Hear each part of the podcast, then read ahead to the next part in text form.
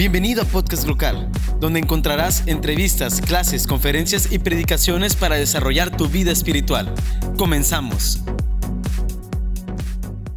En el nombre de Cristo Jesús. Amén. Hemos estado hablando de un libro tremendamente, de un libro maravilloso, libro de Eclesiastés. Eh, es un libro que ha intrigado a las personas por muchos años. Hay una persona, Scott se apellida, es un estudioso de la Biblia de este tiempo, que dice, Eclesiastés es el libro más extraño de la Biblia, o por lo menos el libro cuya presencia en los cánones sagrados del judaísmo y del cristianismo es la más inexplicable. ¿Por qué? El libro aparenta negar, o por lo menos ignorar, algunas de las doctrinas más preciosas de otros libros de la Biblia. Según el autor de Eclesiastés, la muerte acaba con todo y la vida parece ser sin sentido. Pero es importante, es importantísimo que podamos entender que el autor está hablando desde el punto de vista de la noción de un hombre que no conoce las cosas espirituales. Y su entendimiento o su conocimiento está limitado a lo que él llama debajo del sol, al conocimiento natural, terrenal del humano.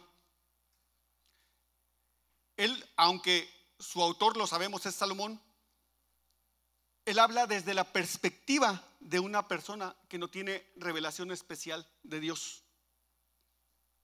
Esto es por, por lo que el libro de Eclesiastes es uno de los más difíciles de interpretar, porque encierra muchos enigmas Parece que está lleno de contradicciones, de hecho.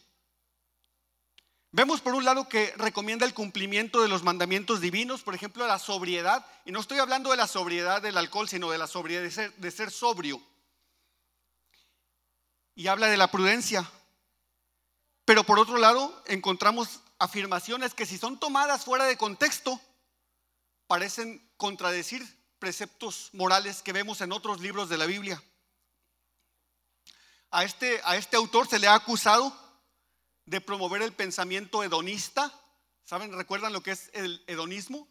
Es el buscar los placeres inmediatos sin importar la eternidad. Se le ha acusado de, ser escéptico. Se le ha acusado de ser pesimista e inclusive se le ha acusado de ser materialista. El título este, de este libro en hebreo es Kohelet, que, viene de la palabra Kwahal, que significa convocar a asamblea y por lo tanto dirigirse a una asamblea, como en este caso a una congregación. Eh, en la Septuaginta, que es una versión griega de la Biblia, la palabra que se utiliza de, de Eclesiastés es eclesia, y eso ya no suena más conocido, eclesia.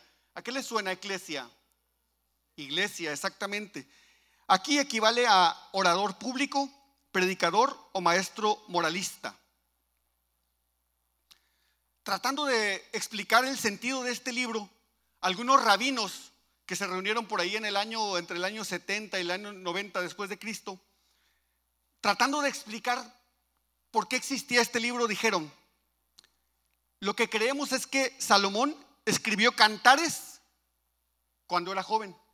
¿Recuerdan cuál es el énfasis de cantar de los cantares? El amor, juventud, amor. Dicen que escribió proverbios cuando estaba en la madurez de su vida. ¿Y de qué trata proverbios?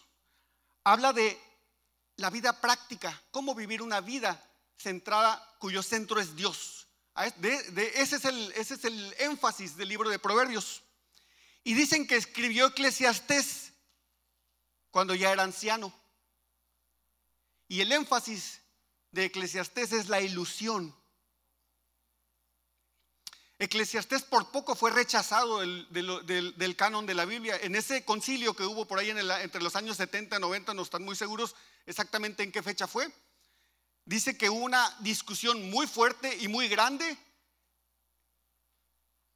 acerca de la canonicidad de este libro. Muchos decían, este libro no es inspirado por Dios y lo querían sacar de, las escrituras. Al final, Dios les dio el discernimiento y les dio el entendimiento y decidieron mantener este libro dentro del canon, del canon cristiano. Lo que uno, algunos de los críticos decían que aparentemente este libro no alimenta la fe ni la esperanza como otros libros de la Biblia. Y vamos a iniciar a leer Eclesiastés 9 del 13 al 18. Nuevamente, Eclesiastés 9 del 13 al 18.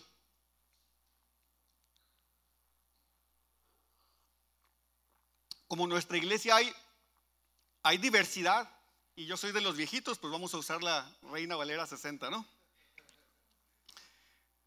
Dice, también vi esta sabiduría debajo del sol. Cuando escuchamos debajo del sol, ¿de qué estamos hablando? ¿De qué, qué nos viene a la mente? Esta sabiduría debajo del sol. Sabiduría de los hombres, sabiduría humana, la cual me parece grande. Una pequeña ciudad y pocos hombres en ella. Y viene contra ella un gran rey y la asedia y levanta grandes, levanta contra ella grandes baluartes. Vamos a detenernos aquí un momentito. El autor nos está poniendo una, en una imagen mental donde hay una pequeña ciudad insignificante con pocos habitantes y viene contra ella un gran rey con todo el poder del mundo. Imagínense cómo se sentiría una ciudad pequeña que no está bien protegida cuando viene contra ti un gran rey poderoso lleno de grandes ejércitos. Y dice, y levanta contra ella grandes baluartes. ¿Qué es un baluarte? En el tiempo de la guerra de aquí, de, aquí, de, en el Antiguo Testamento, las ciudades estaban fortificadas, ¿recuerdan? Casi todas las ciudades estaban fortificadas para protegerse contra los enemigos. Tú eres una ciudad pequeña, a lo mejor sí tienes tu, tienes tu, tu muro que te protege, pero es un muro que no es tan poderoso, no es tan grande. Viene un rey poderoso contra ti y levanta baluartes, dice. Los baluartes eran las torres de asedio. ¿Qué hacían los, reyes poderosos para poder vencer, romper, brincar las bardas? Construían torres de asedio. Hagan de cuenta que era como una estructura grande de varios pisos que podía sobrepasar la altura del muro. Y después de allí había, tenía, por dentro tenía escaleras para que los soldados pudieran subir. Estaba protegida.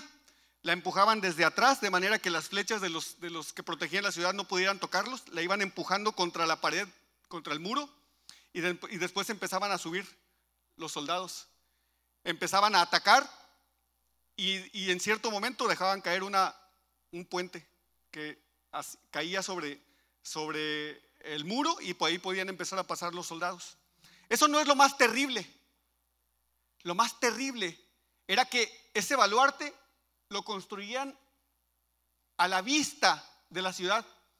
Entonces la gente psicológicamente estaba empezando, días duraban, no era fácil de construir, duraban días viendo que estaban construyendo. Ellos sabían que era un baluarte y lo veían eh, ser construido enfrente de su ciudad? ¿Qué, imagínense ustedes qué empezaba a suceder en el corazón de las personas. Desesperación, terror, miedo, porque estaban viendo al enemigo construir el baluarte y sabían que iban a ser invadidos días después. Algo similar nos está sucediendo en estos días. Con enfermedades estamos viendo y escuchamos, hay una enfermedad y que está matando a mucha gente en China, y en Italia y en Estados Unidos. Y, qué empieza a suceder con la gente? Con la gente debajo del sol. ¿Qué empieza a suceder? Empezamos a comprar máscaras que no sirven para nada. Empezamos, eh, vi algunas fotos de gente con un garrafón de 20 litros puesto en la cabeza, no sé si lo vieron. Queriendo, queriendo protegernos. leí algo que es interesante, por cierto, decía que usar una mascarilla una mascarilla para cubrirte de los virus es como querer detener el humo con una red de fútbol. Entonces, ¿dónde está nuestra esperanza o desesperanza? Vamos a seguir leyendo. Pero fíjense lo más tremendo. Y se halla en ella un hombre pobre, sabio, el cual libra a la ciudad con su sabiduría. Y nadie se acordaba de aquel pobre hombre. Ese hombre que es un hombre humilde, pero sabio, un hombre pobre pero sabio, les dice, yo sé cómo protegerlos, yo sé cómo protegernos. Aplican lo que el hombre dice, la ciudad se salva de aquel rey poderoso, de aquel rey grande. Y poco tiempo después se olvidan de él.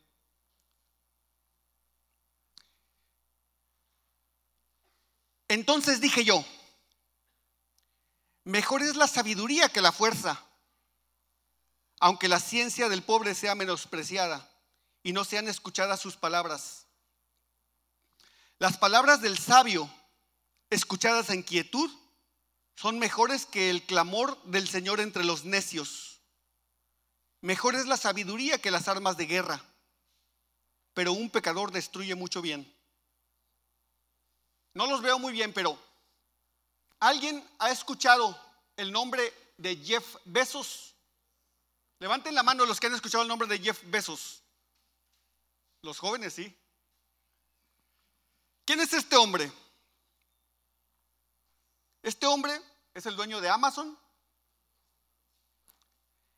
Es la primera persona en el mundo en superar la fortuna personal de los 100 mil millones de dólares. De repente esos números tan grandotes nos hacen perder la perspectiva, no, no podemos entender qué significa tener 100 mil millones de dólares. Para darnos una idea, fíjense, un millón, él tiene 100 mil millones, pero un millón de dólares. Si nos lo regalaran, podríamos vivir 30 años sin trabajar gastando 52 mil pesos al mes. Ese es un millón de dólares. 30 años sin trabajar, gastando 51 mil pesos al mes. Ese es uno. Él tiene 100 mil millones. Este hombre, Jeff Bezos, fue nombrado persona del año en la revista Time en 1999. Estamos hablando ya de hace casi 21 años. En 2008 fue seleccionado por US News and World Report como uno de los mejores líderes de América. Besos fue galardonado como doctor honoris causa en ciencias y tecnología por una universidad en 2008. En 2014 fue clasificado como el mejor CEO del mundo por el Harvard, Business Review. ¿Y cuál ha sido el mérito de este hombre? generar riqueza. Es un hombre, es el hombre más rico del mundo. De hecho, ya en el 2019 tenía 108 mil millones de dólares, ya había subido. Este año, en el 2020, está fundando una asociación que va a luchar en contra del calentamiento global. Pero ¿saben por qué?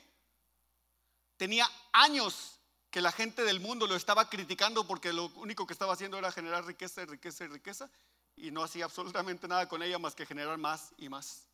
Entonces, para callar un poquito las críticas, este año está lanzando una, una asociación que va a ayudar a combatir el cambio climático. Por otra parte, ¿alguien ha escuchado el nombre de Maurice Hilleman? Levante la mano el que haya escuchado el nombre de este nombre. Maurice Hilleman. Hilleman nació en 1919, falleció en el 2005. Este hombre fue un microbiólogo estadounidense especializado en vacunación que desarrolló a lo largo de su vida 40 vacunas. Hilleman nació en una granja en Montana fue el octavo hijo de Ana y Gustavo Hilleman. Su hermana gemela murió al nacer y su madre murió dos días después. Él fue criado en una granja en Montana. Para entender un poquito la importancia del trabajo de este hombre, les comento que él inventó ocho de las vacunas que se aplican en nuestros cuadros durante nuestra niñez y adultez. Algunas de ellas, sarampión, paperas, hepatitis A, hepatitis B, varicela, meningitis, neumonía y el vacilo de Pfeiffer, ese no sé qué es. A este hombre se le atribuye haber salvado más vidas que ninguna otra persona en la historia de la humanidad. Y no lo conocemos.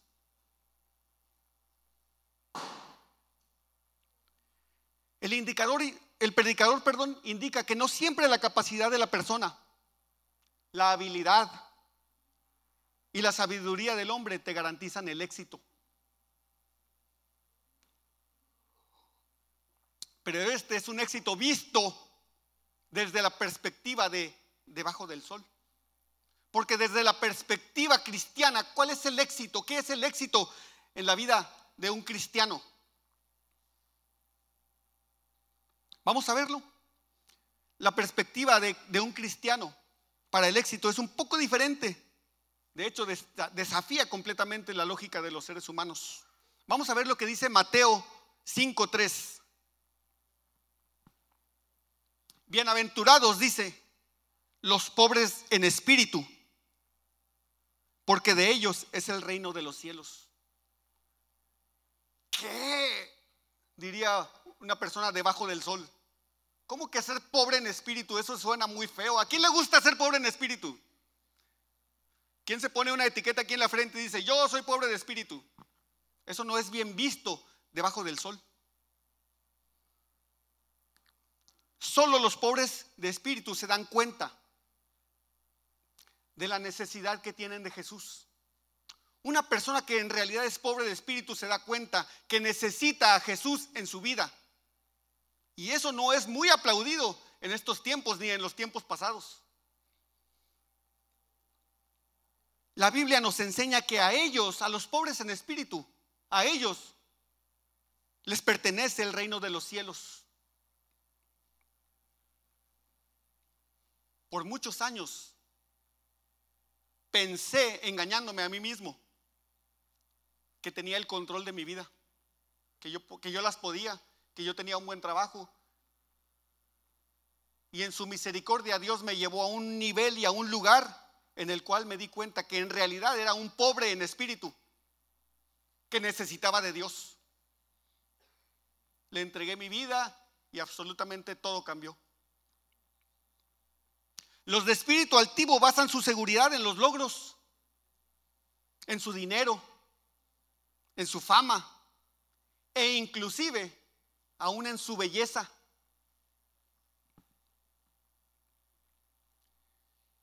Pero Dios tiene palabras duras verdaderamente para aquellos altivos de espíritu. Vamos a ver lo que dice Proverbios 1, 24 al 26.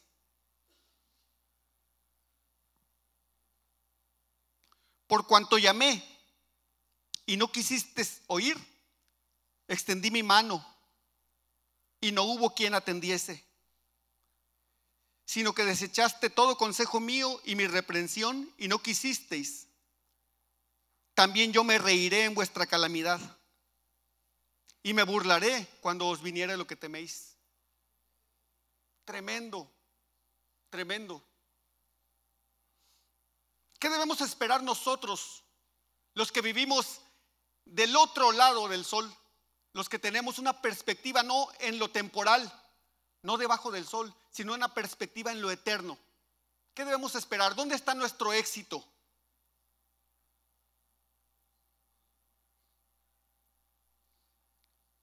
Nuestro éxito está no en lo que logremos en esta tierra, no en lo que hagamos, no en nuestra riqueza, no en nuestra salud, ni siquiera en nuestra muerte. Nuestro éxito está en que nuestro nombre esté escrito en el libro de la vida y que vamos a reinar con Cristo en la eternidad. ¿Cuántos pueden decir amén? Y el autor todavía en los versículos 17 y 18, al final, llega a la conclusión de que la sabiduría es mejor. Al final sigue siendo mejor la sabiduría, a pesar de todas sus limitaciones. Es mejor oír las palabras suaves de una persona sabia que los gritos de un rey necio. Es mejor tener sabiduría que tener armas de guerra. He escuchado a muchos amigos de mi trabajo, no cristianos. Y es importante que tengamos amigos no cristianos. Es importantísimo, es de vida o muerte para ellos. He escuchado decir, quisiera comprarme una pistola para protegerme. Hemos estado escuchando tantas cosas terribles, asaltos, secuestros, enfermedades. ¿Quién te va a proteger de un virus? Dice el autor, es mejor tener sabiduría que tener armas de guerra. Definición de sabiduría. ¿Qué significa ser sabio? La misma palabra nos lo responde. El principio de la sabiduría es el temor de Jehová. La sabiduría es rendir nuestra vida a Dios. Además, al final del, versículo 18, el autor nuevamente hace una observación que puede parecer pesimista y que además sirve como introducción para los siguientes versículos. Dice, un solo pecador puede destruir muchas cosas. Nosotros no somos quien para juzgar. No estamos llamados a juzgar, estamos llamados a predicar el Evangelio. Eso, ha sido el mandamiento que Dios nos ha dado. Pero observamos lo que sucede alrededor.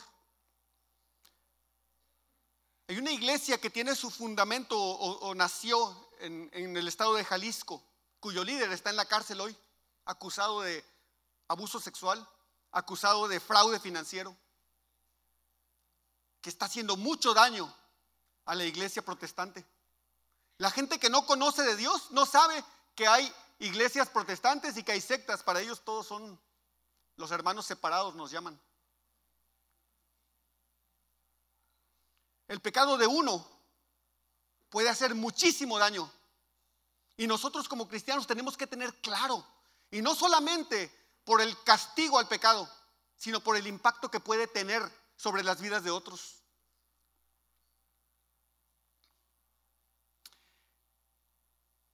Capítulo 10 de Eclesiastés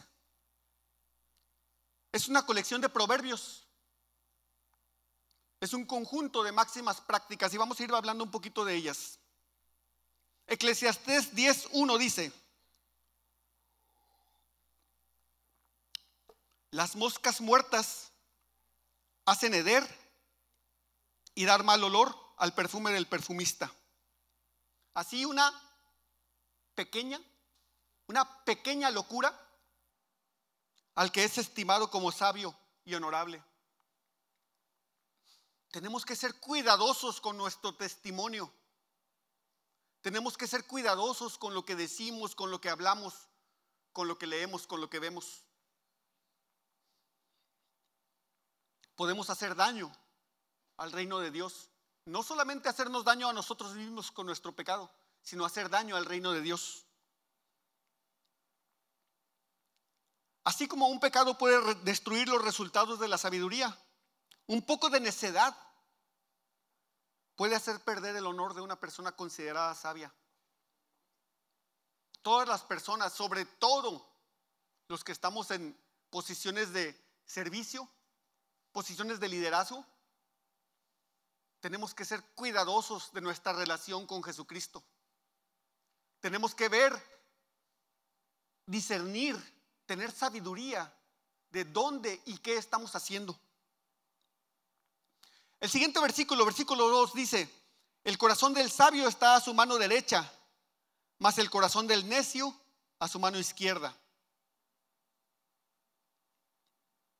Los términos mano derecha y mano izquierda se, refieren a la sagacidad contra la torpeza. Esto es importante. Los pensamientos del sabio lo conducen a lo beneficioso, mientras que los del necio hacia lo que es perjudicial. Yo creo que alguien hace muchos años leyó esto debajo del sol y dijo, los zurdos son del diablo. De veras, de veras, yo soy zurdo. En el tiempo, cuando yo estaba en la primaria, gracias a Dios a mí no me tocó, pero a muchísimos de las personas que vivieron en mi generación les prohibían escribir con la izquierda, nos prohibían escribir con la izquierda. Hubo gente, a mí me, tocó escuchar compañeros ya cuando estaba en la prepa, en la universidad, que decían que les amarraban la mano a los zurdos para que a fuerzas escribieran con la derecha. Eso es falta de discernimiento. El corazón del sabio está a su mano derecha, más el corazón del necio a su mano izquierda. No quiere decir que los zurdos sean del diablo o seamos. No, eso es una mala interpretación. Lo que está hablando aquí es la sagacidad, la destreza y la torpeza. Yo soy torpe con mi mano derecha, no, no me funciona como mi mano izquierda. Tenemos que extraer el principio y no irnos con la falta de discernimiento. Versículo 3. Y aún mientras va el necio por el camino, le falta cordura y va diciendo a todos que es necio. No es posible esconder la necedad. Cuando somos necios, lo gritamos al, viento. La gente se da cuenta. Y aquí el autor nos dice, lo va, lo va diciendo con sus propios actos, con sus propias palabras, va diciendo, qué necio soy. Versículo 4. Si el espíritu del príncipe se exaltare contra ti, no dejes tu lugar porque la mansedumbre hará cesar grandes ofensas. Nuevamente observamos la sabiduría desde el otro lado del sol. Esto es, desde la revelación de Dios.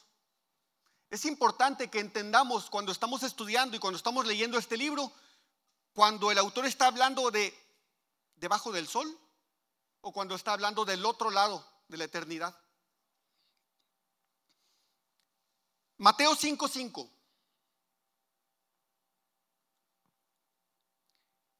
Bienaventurados los mansos, porque ellos recibirán la tierra por heredad. Les voy a decir algo que no es absolutamente, se los voy a decir, pero no quiero que lo tomen a mal. Dios ha transformado mi vida y le falta, me falta mucho, mucho, mucho para ser semejante a Cristo, mucho. Pero Dios ha ido transformando mi vida en mi trabajo. Hay gente que me dice, ¿sabes cuál es tu problema? Es que eres demasiado bueno. Y yo pienso, bueno, ni uno, no hay ni uno solo, ¿verdad? Porque yo creo en la palabra de Dios. Yo, quis, yo anhelo llegar a ser llamado bienaventurado porque soy manso. Y la gente de este lado del sol dice, eres tonto te dejas. Y yo digo, cuando si alguien me dice, es que eres demasiado bueno, yo digo, primero, no hay bueno ni aún uno solo. Pero después digo, gloria a Dios. Y les digo, y me falta mucho, mucho. Me falta, siento que estoy en el suelo todavía y necesito crecer y necesito seguir pareciéndome más a Jesucristo cada día de mi vida, como todos nosotros. Los versículos 5 al 9. Hay un mal que he visto. ¿Dónde? Debajo del sol. Acá, de este lado, en, lo, temporal. A manera de error emanado del príncipe. La necedad está colocada en grandes alturas y los ricos sentados en lugar bajo. Vi siervos a caballo y príncipes que andaban como siervos sobre la tierra. El que hiciere hoyo caerá en él, y al que aportillare vallado le morderá la serpiente. Quien corta piedras se hiere con ellas. El que parte leña en ello peligra. Se fijan una gran cantidad de ideas que nos dice de repente lo que dice el autor, este mundo está de cabeza. Los necios dirigen al mundo, los sabios son menospreciados. Aquí el autor nos enseña que hay muchas incongruencias en este mundo caído. Personas necias en niveles de más alto poder. Y de repente tenemos algunos grandes ejemplos ya en nuestro, en nuestro mundo. Y sabios que son completamente ignorados, como vimos acerca de Maurice Hilleman, un hombre que, como les digo, ha salvado y ya está muerto, ha salvado a millones de personas. A lo mejor no sé si era cristiano, no lo sé, pero su trabajo completamente desconocido y sigue salvando vidas hasta hoy. También observamos algunas acciones positivas, como el partir piedras o como el cortar leña, que son trabajos y son trabajos honrosos, que tienen riesgo implícito, te puedes lastimar.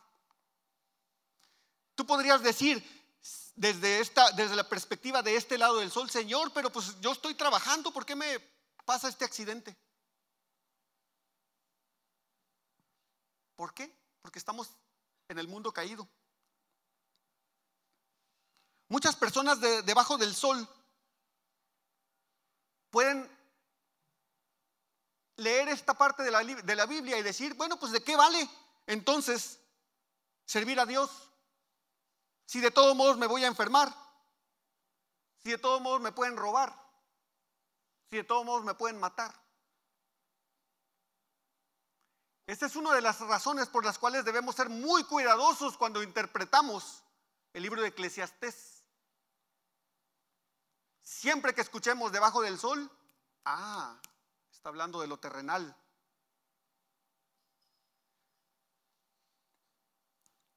El versículo 10 que me encanta, es un versículo que hace muchos años lo, encontré en la palabra de Dios y me encanta. Dice, si se embotara el hierro y su filo no fuere amolado, hay que añadir entonces más fuerza. Pero la sabiduría es provechosa para dirigir. Si lo leemos en la nueva versión internacional, dice, si el hacha pierde su filo y no se vuelve a afilar, hay que golpear con más fuerza. El éxito radica en la acción sabia y bien ejecutada. Lo voy a leer otra vez. Si el hacha pierde su filo y no se vuelve a afilar, hay que golpear con más fuerza. El éxito radica en la acción sabia y bien ejecutada.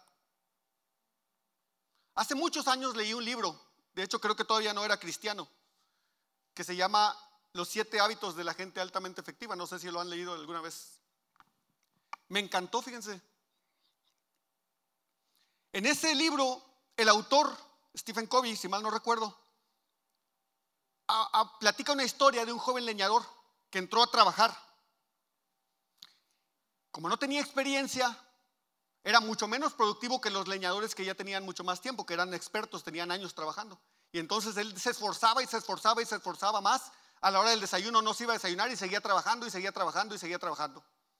En un momento se hizo más productivo, aprendió, le entendió y se hizo más productivo que los demás. Y los otros leñadores le decían, oye, tranquilo, bájale poquito. No, no, no, no puedo detenerme, tengo que seguir y tengo que seguir y tengo que seguir le, dijo uno de los leñadores viejos, tienes que detenerte, tienes que afilar tu hacha. Y dijo, no, no puedo detenerme a afilar mi hacha porque pierdo tiempo y entonces pierdo productividad. Después de cierto tiempo, el hacha empezó a perder filo. Y su productividad se vino hasta el suelo. Porque su, arma, su arma de guerra, su arma de trabajo no estaba afilada.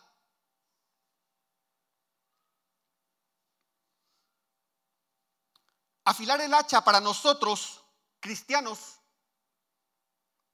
es pasar, el, pasar tiempo en oración con Dios. Eso es afilar el hacha, estar conectados con nuestro Creador.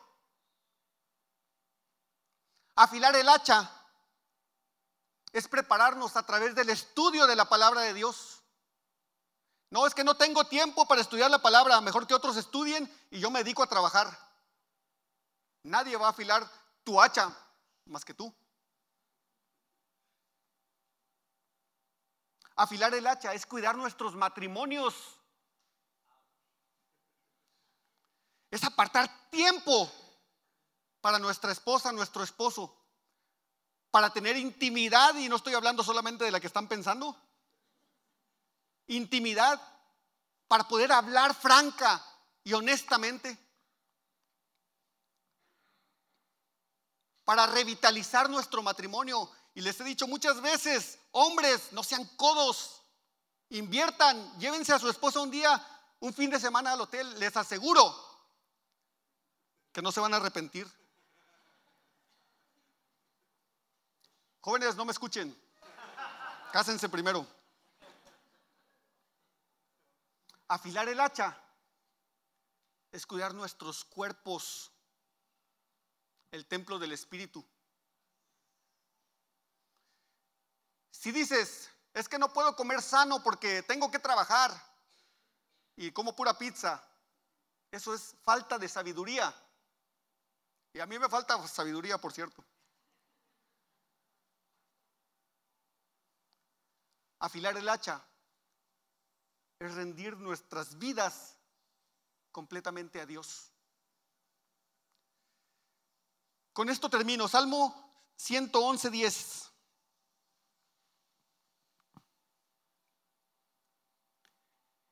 El principio de la sabiduría es el temor de Jehová. Buen entendimiento tienen todos los que conocen sus mandamientos. ¿Así dice? Buen entendimiento tienen los que practican sus mandamientos. Podemos tener la Biblia aquí embutida en, el cerebro, pero si no pasa a nuestras manos, si no pasa a nuestros pies, si no pasa a nuestras bocas, a nuestros oídos, somos faltos de sabiduría.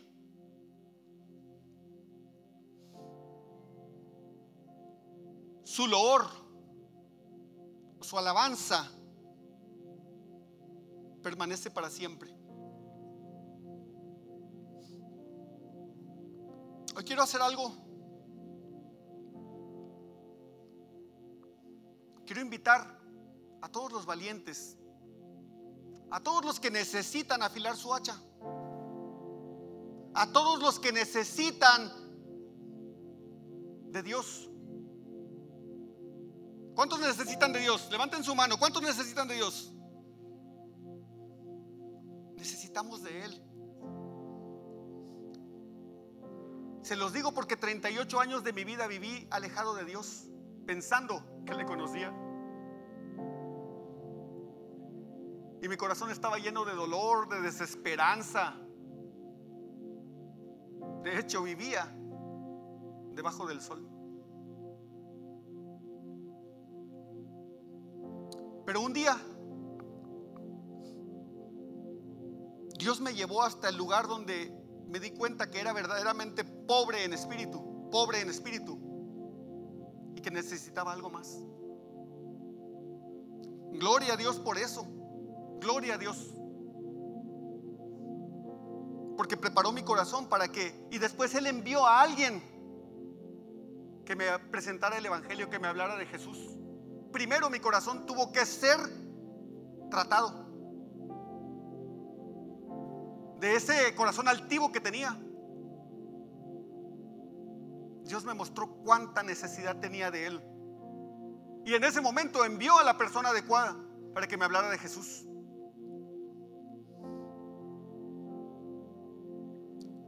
Si hay alguien aquí que no, que no ha tenido un encuentro con Jesús, yo quiero pedirle que en esta mañana me sigas en oración. No necesito, no, no, no es necesario que te pares y que digas aquí estoy. Si lo quieres hacer, adelante. No pasa nada. Estás aquí en una congregación de, de, hombres y mujeres que saben que necesitan a Dios, que saben que somos pecadores y que necesitamos el perdón de Dios. aquí buscamos no juzgarte,